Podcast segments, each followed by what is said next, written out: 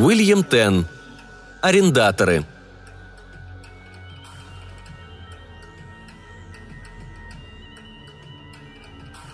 Когда мисс Керстенберг, секретарша, сообщила Сиднею Блейку по интеркому, что только что явились два джентльмена и выразили желание снять офис, ответное «Так проводите их ко мне, Эстер, проводите немедля!»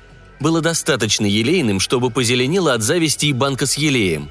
Прошло ровно два дня с того момента, когда фирма по торговле недвижимостью Wellington Джим и сыновья Incorporated назначила его постоянным управляющим в здании МакГоуэна – и перспектива так быстро сплавить пару кабинетов в старом гробу весьма поднимала настроение. Однако, когда Блейк глянул на предполагаемых нанимателей, он уже не был так уверен. Ни в чем.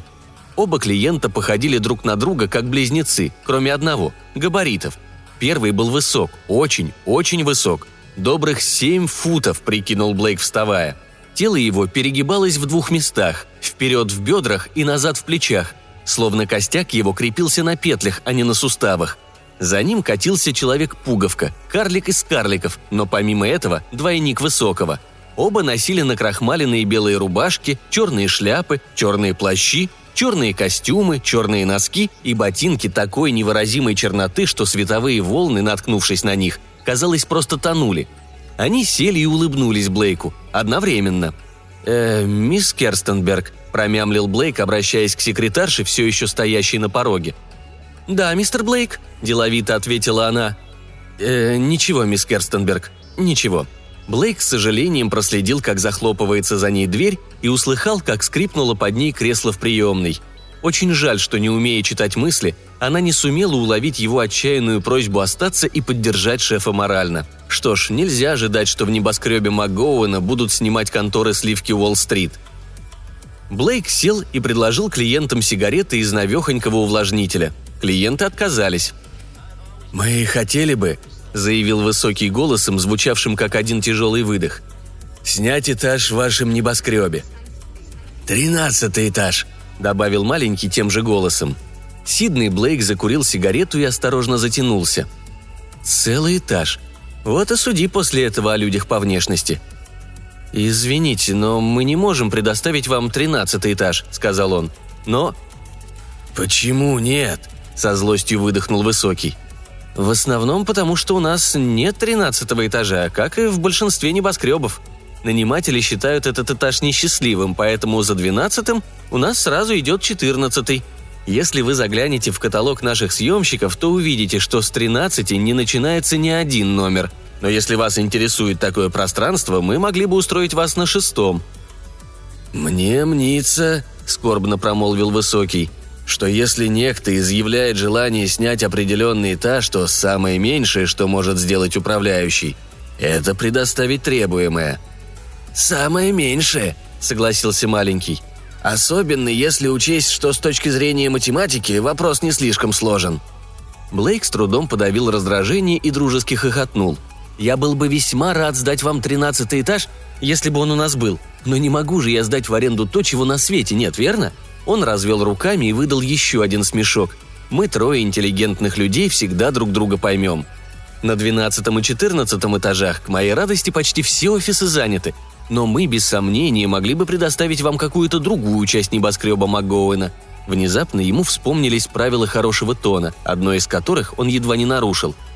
Меня – заметил он, постукивая ухоженным ногтем по лакированной табличке. «Зовут Сиднey Блейк. А с кем я имею честь?» «Тоху и Боху», — ответил Высокий. «Простите?» «Тоху, я сказал, и Боху. Я Тоху, а он...» Высокий указал на своего крохотного близнеца. «Боху. Или, как случается фактически, иногда наоборот. Сидный Блейк размышлял над этими словами, пока столбик пепла не оторвался от сигареты под своей тяжестью и не расплескался по его брюкам. Иностранцы. Следовало сразу догадаться по смуглой коже и легкому странному акценту.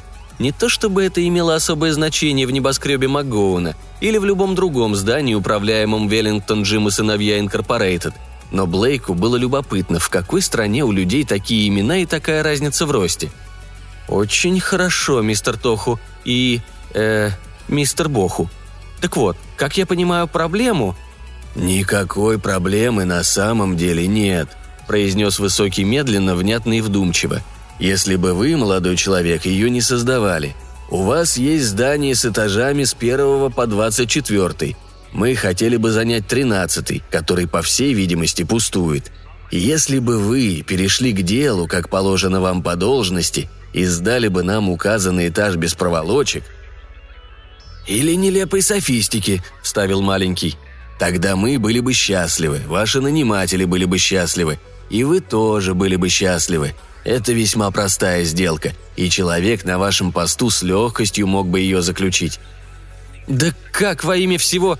Взвыл было Блейк, но тут вспомнил профессора Скогинса со второго семинара по повышению квалификации управляющих. «Помните, господа, потерянное самообладание – это потерянный клиент. Если покупатель всегда прав, то наш клиент никогда не ошибается. Вы должны любым способом решить мелкие проблемы и трудности вашего клиента, какими бы нелепыми они ни казались. Агент по недвижимости должен стать рядом с врачом, дантистом и фармацевтом, и девизом его должно быть «Труд во имя других, всегда доступный и надежный». Блейк склонил голову и покрепче вцепился в свою профессиональную ответственность. «Послушайте», – выдавил он наконец вместе с судорожно-дружелюбной улыбкой. «Я сейчас объясню все в ваших же терминах. Вы, по причинам, которые знаете лучше меня, хотите снять тринадцатый этаж. В этом здании, по какой-то причине, которую лучше нас с вами знает его архитектор, без сомнения эксцентричный глупец, которому мы не можем испытывать уважение, в этом здании тринадцатый этаж отсутствует, поэтому я не могу его вам сдать. На первый взгляд мы имеем некоторые трудности, признаюсь, и вам может показаться, что вы не можете получить желаемого в небоскребе МакГоуэна. Но если мы внимательно рассмотрим сложившуюся ситуацию, то выясним, что есть в наличии несколько превосходных этажей. Он прервался, сообразив, что остался один. Его посетители встали тем же немыслимо быстрым движением и вышли. «Очень жаль», – проговорил Высокий, выходя из приемной – Превосходное было бы место, вдалеке от центра всего. «Не говоря уже о фасаде», — добавил маленький. «Уж так непрезентабельно. Весьма жаль». Блейк ринулся за ними, но в коридоре остановился.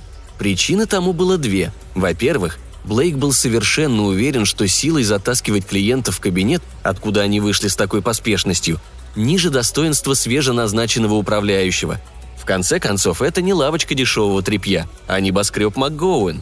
А во-вторых, Блейк внезапно заметил, что Высокий остался один. Маленького и след простыл. Кроме, возможно, вздувшегося внезапно правого кармана плаща Высокого. «Пара психов», — сказал себе Блейк, разворачиваясь и бредя в кабинет. «Совершенно неподходящие клиенты», — он заставил мисс Керстенберг выслушать всю историю, невзирая на суровые предупреждения профессора Скогинса относительно излишнего понебратства с младшим персоналом. Та сочувственно цокала языком и смотрела на шефа честными глазами из-за толстых стекол очков. «Не правда ли, мисс Керстенберг? Настоящие психи!» – заметил он, закончив свой рассказ. «Совершенно неподходящие клиенты, а?» «Не мне решать, мистер Блейк», – ответила она с неумолимой скромностью и засунула в пишущую машинку фирменный бланк – Почту Хопкинсу отправить сегодня после обеда?» «Что? А, наверное. То есть, конечно. Само собой, после обеда, мисс Керстенберг. И прежде чем отправить, дайте мне, я посмотрю письмо еще раз». Он вернулся в кабинет и забился между столом и стулом. Вся эта история его очень расстроила. Такая возможность в первые же дни. Но этот человек, как его, боху и набитый карман.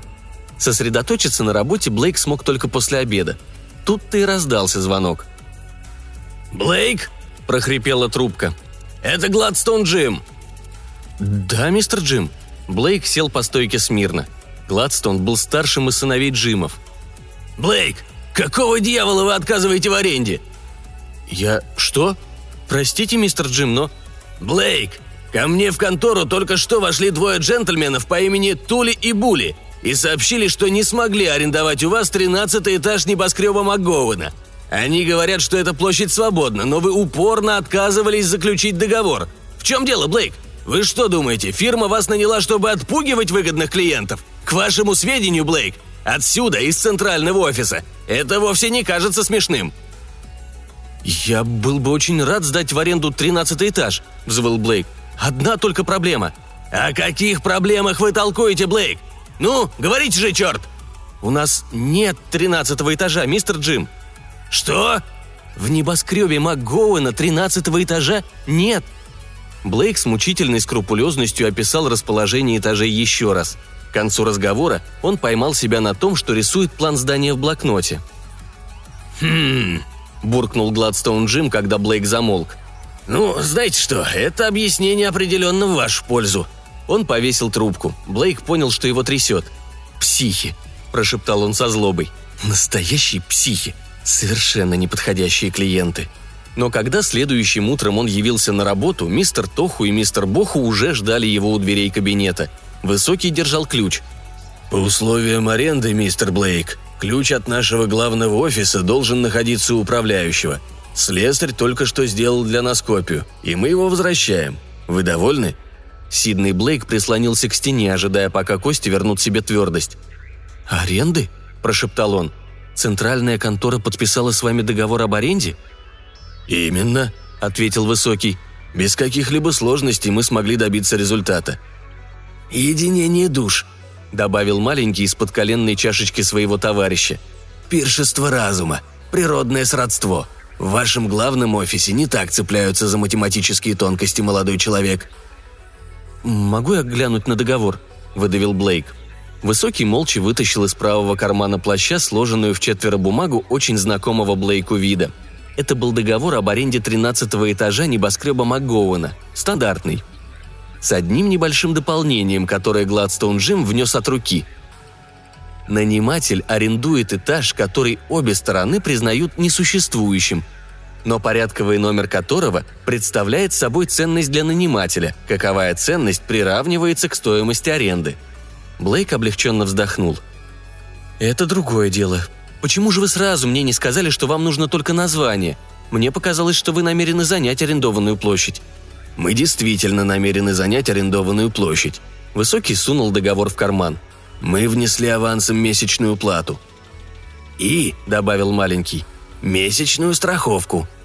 «И», — закончил Высокий, — «комиссионный агенту в размере месячной платы, так что мы определенно намерены занять арендованную площадь». «Но как?» Блейк истерически хихикнул. «Вы намерены занять площадь, которой...» «До свидания, молодой человек», – перебили наниматели хором и двинулись к лифту. И вошли. «Тринадцатый, пожалуйста», – услышал Блейк. Двери закрылись. Мимо прошла мисс Керстенберг, вежливо чирикнув. «Доброе утро». Блейк едва кивнул. Он пялился на двери лифта. Вскоре они открылись, и толстый лифтер, прислонившись к косяку, заговорил со швейцаром – Блейк не смог сдержаться. Он подскочил к лифту и заглянул внутрь. Никого. «Слушайте», – выговорил он, хватая толстого лифтера за рукав засаленной униформы. «Эти двое, которые сейчас поднимались, они где вышли?» «Где и хотели. На тринадцатом. А что?» «У нас нет тринадцатого этажа. Вообще нет!» Лифтер пожал плечами. «Послушайте, мистер Блейк, я делаю свое дело. Попросит меня на тринадцатый, везу на тринадцатый. Попросит на двадцать первый, везу на...» Блейк шагнул в лифт. «Везите туда», – потребовал он. «На двадцать первый? Секунду». «Да нет, вы... вы...» Блейк заметил, что лифтер и швейцар сочувственно переглядываются и заставил себя успокоиться. «Не на двадцать первый, а на тринадцатый. Отвезите меня на тринадцатый этаж». Лифтер повернул рычаг, и двери со стоном затворились. Лифт, как и все лифты в небоскребе МакГоуэна, двигался очень медленно, и Блейк без труда мог следить, как сменяются номера в окошечке над входом – 10, 11, 12, 14, 15, 16. Кабина остановилась. Лифтер почесал затылок козырьком фуражки. Блейк торжествующе возрился на него. Они поехали вниз. 15, 14, 12, 11, 10, 9. «Ну?» – осведомился Блейк. «Кажется, теперь его нет», – равнодушно ответил лифтер. «Теперь? Теперь? Да его никогда не было! Так куда вы их отвезли?» «Ага, этих. На тринадцатый этаж куда еще?» «Но мы же только что убедились, что тринадцатого этажа нет!» «Ну и что? Это вы в колледжах учились, мистер Блейк, не я. Я делаю свое дело. Зайдут в лифт, попросят меня на тринадцатый, везу на...» «Знаю, везете на тринадцатый этаж, но у нас нет тринадцатого этажа, идиот! Я вам могу планы показать, чертежи показать. И попробуйте только найдите мне на них тринадцатый этаж. Если вы мне найдете тринадцатый этаж...» Блейк сообразил, что они уже спустились в вестибюль, и на его крики уже собирается толпа. Он смолк. «Слушайте, мистер Блейк», — предложил лифтер, «если вам что-то не по душе, может, я вызову парня из профсоюза, и вы с ним этот вопрос провентилируете. Договорились?» Блейк беспомощно всплеснул руками и поплелся в свой кабинет. Он еще успел услыхать, как за его спиной швейцар осведомился у лифтера. «Что он на тебя так орал-то, барни?» «А ну его», — ответил лифтер. «Что-то ему планы не понравились, вот он на меня и взъелся. От большого образования, наверное. Ну каким боком ко мне эти чертежи относятся?» «Черт его знает», — вздохнул швейцар. «Может, и никаким». «Я тебе еще вот что скажу», — продолжал лифтер, ободренный успехом своих упражнений в риторике. «Каким боком я отношусь к чертежам?» Блейк захлопнул дверь, прислонился к ней изнутри и обеими руками взъерошил редеющие волосы. «Мисс Керстенберг», – процедил он наконец, – «как вам это нравится? Эти психи, которые вчера приходили, эти двое сумасшедших пней. Центральная контора сдала им тринадцатый этаж». Мисс Керстенберг подняла взгляд от пишущей машинки. «Правда? И хотите верьте, хотите нет, они сейчас поднялись наверх и въехали в свои офисы». Мисс Керстенберг улыбнулась ему милой женской улыбкой. «Как интересно», — сказала она, и продолжила печатать. То, что Блейк увидел в вестибюле следующим утром, заставило его рвануться к телефону и набрать номер центральной конторы. «Мистера Гладстоуна Джима», – потребовал он, задыхаясь. «Мистер Джим, это уже серьезно. Они ввозят мебель, конторскую мебель. И электрики поднялись наверх, чтобы установить телефоны. Мистер Джим, они нас заполонили». «Кто заполонил?» – немедленно взвился Гладстоун Джим. «Недвижимость Танзена? Или опять братья Блэр? Я говорил, я на прошлой неделе говорил, что такое спокойствие не к добру. Я печенкой чуял, что этот прошлогодний договор о разделении сфер влияния долго не продержится. На нашу собственность зарится. Он возмущенно фыркнул. «Ничего, у нас, стариков, еще остались тузы в рукавах. Прежде всего, списки нанимателей, чеки, и ничего не забудьте, уберите в сейф. Через полчаса у вас будут трое адвокатов с судебным ордером, а пока сохраняйте...» «Вы не поняли, сэр. Это новые обитатели. Те, что сняли тринадцатый этаж». Гладстон Джим затормозил на полном ходу, обдумывая сказанное. Понял и принялся перековывать мечи на орала. «То есть эти... как бишь их? Тумпсы буль?» «Эти самые, сэр. Наверх несут столы, шкафы, полки, шныряют электрики и люди из телефонной компании. И все едут на тринадцатый этаж. Только, мистер Джим, нет у нас тринадцатого этажа». Пауза. «Другие наниматели вам жаловались, мистер Блейк?» «Нет, мистер Джим, но...» «Эти тут и буб кому-то мешают?» «Нет, вроде, только я...» «Только вы занимаетесь не своим делом, Блейк. Мальчик мой, вы мне нравитесь, но я вас предупреждаю. Вы не тем занялись. Вы уже неделю служите управляющим небоскребом МакГоуна, и единственную серьезную сделку за это время пришлось заключать через центральную контору – Блейк, в вашей характеристике это будет выглядеть очень жалостно и не слишком красиво. Дыры на третьем, шестнадцатом и девятнадцатом этажах еще не заполнены? Нет, мистер Джим, я планировал... Планировать мало, Блейк. Планирование – это первый шаг. За ним должны следовать действия. Действия, Блейк. Действия. Попробуйте-ка вот что. Возьмите табличку, большими красными буквами напишите на ней «Действуй» и на обороте перечислите все незанятые помещения в небоскребе и повесьте перед своим столом. И каждый раз, когда взглянете на нее, вспоминайте, сколько еще у вас пустых мест. Работать надо, Блейк!» «Да, сэр», – пролепетал Блейк. «И не звоните мне больше по поводу арендаторов, которые платят вовремя и не нарушают закон. Они вас не трогают, и вы их не трогайте. Это приказ, Блейк!» «Понятно, мистер Джим», Блейк долго сидел и смотрел на замолкшую трубку, потом поднялся, вышел в вестибюль и шагнул в лифт. В походке его чудилась некая необычная расхлябанность и даже определенное безрассудство. Безрассудство человека, намеренно не подчинившегося приказу верховного главы фирмы по торговле недвижимостью «Веллингтон Джим и сыновья Инкорпорейтед». Два часа спустя он, сутулившись, выполз из лифта. Рот его тоскливо скривился. Поражение было полным. Всякий раз, когда Блейк втискивался в лифт, полный электриков, телефонистов и грузчиков, едущих на тринадцатый этаж, тринадцатого этажа не оказывалось на месте. Но стоило им раздраженно пересесть в другой лифт, оставив Блейка позади, как они попадали, судя по всему, именно туда, куда намеревались. Было очевидно, что для Сиднея Блейка тринадцатого этажа нет и, вероятно, не будет. Он все еще размышлял над этой вопиющей несправедливостью, когда в пять часов к нему в приемную зашли, поскрипывая суставами уборщицы, чтобы отметиться на часах. «Кто из вас?» – спросил он, осененный вдохновением. «Кто из вас убирает на тринадцатом этаже?» «Я», – ответила старушка в ярко-зеленом платке. Блейк силой затащил ее в свой кабинет. «Когда вы начали убирать на тринадцатом этаже, миссис Риттер?» «Ну, когда новые наниматели въехали». «А до того?» Блейк сделал паузу, внимательно глядя на уборщицу. Та улыбнулась. Несколько морщин изменили свои русла. «Господи вас благослови! Да прежде там нанимателей-то не было, на тринадцатом-то». «И?» – подбодрил ее Блейк. «И убираться нечего было». Блейк пожал плечами и сдался. Уборщица хотела уйти, но он задержал ее. «А на что?» – спросил он, глядя на уборщицу с нескрываемой завистью. «Похож, тринадцатый этаж». «На двенадцатый. Или десятый. Этаж как этаж». «И все туда могут попасть?» – пробормотал Блейк себе под нос. «Кроме меня». Он с раздражением осознал, что произнес эти слова слишком громко. Старушка сочувственно глянула на него. «Может, это потому?» – предположила она шепотом. «Что вам незачем туда ехать?» Блейк все еще стоял столбом, осмысливая эту идею, пока уборщицы разбредались по зданию, гремя ведрами и метлами. Когда за его спиной послышались кашель и тень кашля, Блейк обернулся. Мистер Тоху и мистер Боху поклонились, вернее, сложились и развернулись. «Для таблички в вестибюле», — сообщил Высокий, подавая Блейку визитку. «Так нас следует указать». Г. Тоху и К. Боху – специалисты по нерастяжимостям. Работаем по найму, Блейк облизнул губы, ввязался в битву с собственным любопытством и проиграл. «А по каким нерастяжимостям?» Высокий глянул на низенького, тот пожал плечами. «По мягким», — ответил он, и оба вышли. Блейк был совершенно уверен, что, выходя на улицу, Высокий поднял маленького на руки. Но что именно произошло потом, он не разобрал. Только по улице Высокий шел уже один. С того самого дня у Сиднея Блейка появилось хобби — он пытался найти хороший повод посетить 13 этаж.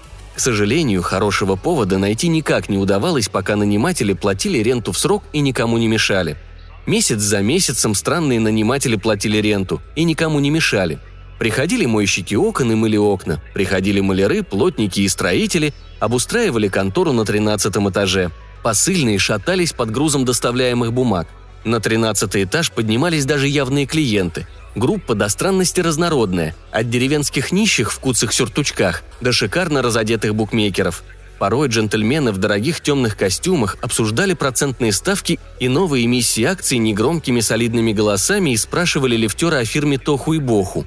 Многие, очень многие отправлялись на 13 этаж. Сиднею Блейку начало казаться, что туда ехали все, кроме Сиднея Блейка. Он пытался пробраться на 13 этаж по лестнице, но запыхавшись выходил всегда либо на двенадцатом, либо на четырнадцатом. Пару раз он пробовал залезть в один лифт с самими Гатоху и Кабоху, но пока он находился в кабине, лифт не мог найти тринадцатого этажа. А те оборачивались и одаривали загадочными улыбками место, где Блейк пытался слиться с толпой, так что тот краснее вылезал на первой же остановке. Однажды он пытался даже, безуспешно, замаскироваться под инспектора по пожарной безопасности – Ничего не помогло, на тринадцатом этаже делать ему было нечего. Он раздумывал над этой проблемой круглыми сутками. Животик его потерял округлость, ногти маникюр, а брюки – свою складку. И никто, кроме него, не проявлял ни малейшего интереса к постояльцам с тринадцатого этажа. Хотя однажды мисс Керстенберг оторвала взгляд от машинки и произнесла «Так вот как они пишут свои имена. ТОХУ и БОХУ. Хм, странно». «Почему странно?» кинулся на нее Блейк. «Это еврейские имена. Я знаю, потому что...» Она покраснела до самого выреза платья. «Я преподаю в еврейской школе по вторникам, средам и четвергам вечером. И семья у меня очень религиозная, так что я получила настоящее правильное образование. Думаю, религия очень хорошая вещь, особенно для девушки». «Что с этими именами?» Блейк едва не приплясывал. Ну, в еврейской Библии, прежде чем Господь разделил небо и землю, земля была на Тоху-Вабоху. «Ва» значит «и», а «тоху» и «боху» – ну, это тяжело перевести. «Попробуйте», – умолял Блейк. «Прошу». Ну, например, обычно в английской Библии «тоху ва боху» переводят как «безвид и пуста», но «боху» на самом деле может значить «пустой в разных смы...» «Чужестранцы», – выдавил Блейк. Я знал, что они чужестранцы, и не к добру это, с такими-то именами». «Я с вами не согласна, мистер Блейк», – чопорно ответила секретарша. «Совершенно не согласна, что с такими именами не выйдет ничего хорошего. В конце концов, это еврейские имена». Больше он не слышал от нее ни одного доброго слова. А две недели спустя Блейк получил от центральной конторы Веллингтон Джим и сыновья сообщение, которое едва не заставило его сделать последний шаг вниз с ума. Тоху и Боху уведомили, что освобождают занимаемую площадь в конце месяца – Примерно сутки Блейк бродил по зданию и разговаривал сам с собой. Лифтер утверждал, что слышал от него нечто вроде «Да уж, больших чужестранцев и представить трудно. Они вообще не из нашего мира». Уборщицы тряслись в своих коморках, рассказывая друг другу, с каким безумным, безумным блеском в глазах и размашистыми жестами он бормотал. «Конечно, тринадцатый этаж. А где еще могут поселиться эти несуществующие ничтожества? Ха! а мисс Керстенберг даже застала его глядящим на охладитель и произносящим в пустоту. Пытаются, голову даю на отсечение. Отвертеть стрелки на пару миллиардов лет назад и все начать сначала. Поганая пятая колонна. От ужаса она собралась было звонить в ФБР, но решила, что не стоит. В конце концов, если полиция берется за дело, никогда не знаешь, кого арестуют. Кроме того, вскоре Сидней Блейк пришел в себя. Он снова начал ежедневно бриться, из-под ногтей исчезла грязь, но он уже не был прежним юным и энергичным управляющим. Лицо его непрестанно светилось тайным предвкушением триумфа. Пришел последний день месяца. Все утро с тринадцатого этажа таскали вниз мебель и куда-то увозили. Когда последние шкафы вынесли из лифта, Сидней Блейк вышел из своего кабинета, поправил цветок в петлице и шагнул в лифт. «Тринадцатый этаж, пожалуйста», – звонко произнес он.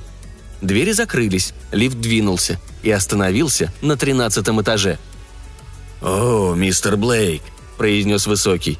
«Это сюрприз. Чем можем служить?» «Как поживаете, мистер Тоху?» – осведомился у него Блейк. «Или все же Боху?» «А вы?» – он повернулся к маленькому. «Мистер Боху. Или, как может фактически случиться, Тоху. Надеюсь, тоже в порядке?» «Хорошо». Он немного побродил по пустым просторным комнатам, огляделся. С этажа вывезли все, вплоть до перегородок – на всем тринадцатом этаже они были втроем.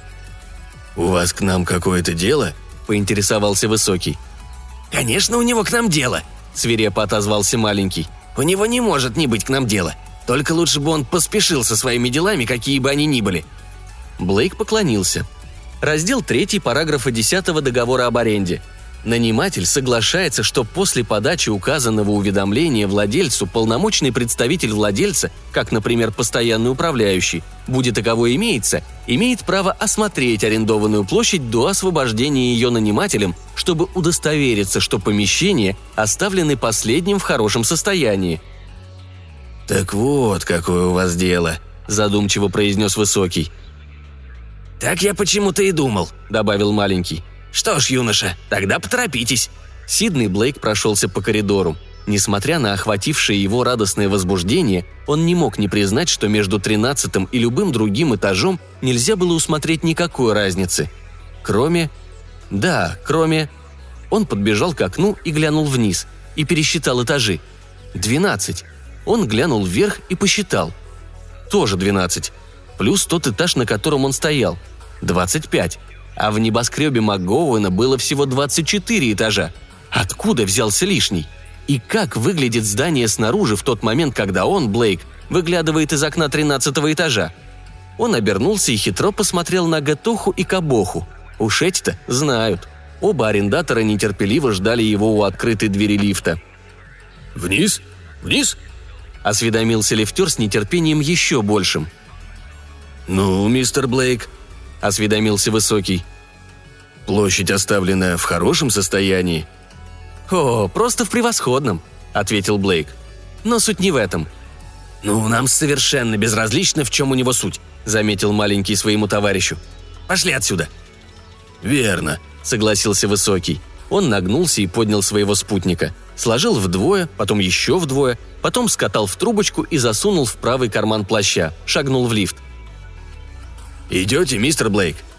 «Нет, спасибо», — ответил Блейк. «Я слишком долго пытался сюда попасть, чтобы так быстро уезжать». «Располагайтесь», — ответил Высокий. «Вниз», — сказал он лифтеру. Оставшись в одиночестве на тринадцатом этаже, Сиднey Блейк смог наконец вздохнуть полной грудью. Так долго.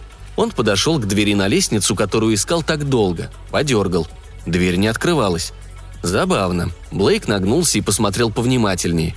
Не закрыто, просто где-то застряло. Надо будет вызвать рабочих, пусть починят. Кто знает, может отныне в старом гробу теперь будет сдаваться в аренду еще один этаж. Надо его привести в порядок. Но как же все здание выглядит снаружи? Блейк подошел к ближайшему окну и попытался выглянуть наружу. Что-то его остановило. Окно было открыто, но просунуть голову за раму Сидней не мог. Он вернулся к тому окну, из которого уже высовывался. То же самое. И тут внезапно он понял. Он подбежал к лифту и вдавил кулаком кнопку вызова и держал ее загнанно дыша. Через ромбовидные окошки в дверцах он видел, как снуют вверх-вниз кабинки – но на тринадцатом этаже ни одна не останавливалась. Потому что тринадцатого этажа больше не существовало. И не было никогда. Кто слышал о тринадцатом этаже небоскреба МакГоуэна –